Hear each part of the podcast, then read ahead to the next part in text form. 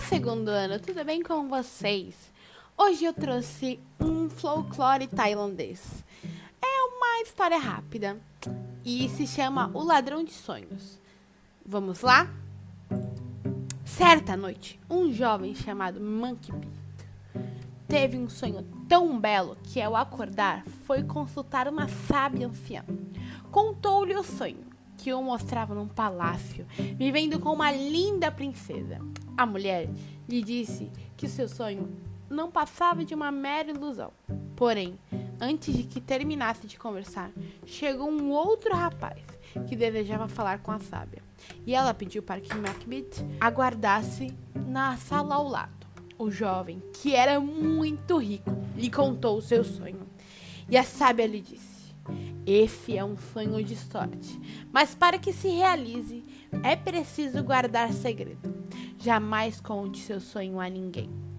Quando Macbeth voltou à presença da anciã, disse-lhe: Como eu gostaria de estar naquele, no lugar daquele jovem.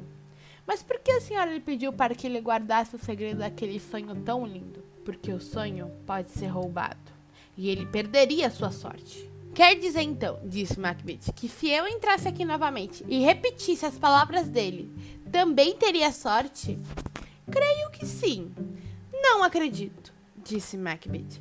Isso não é possível. Então saia, bata de novo a porta e me conte o sonho que ouviu há pouco. Macbeth obedeceu ao ancião, que também lhe prometeu um futuro de sorte.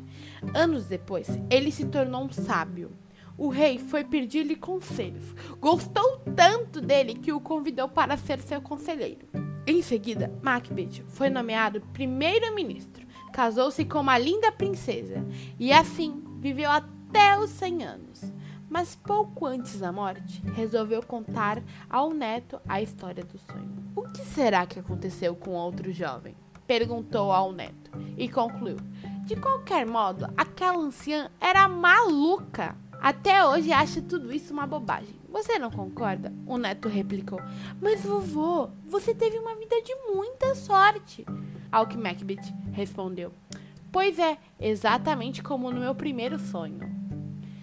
Eu espero que vocês tenham gostado dessa leitura. Tenham boas atividades e beijinhos.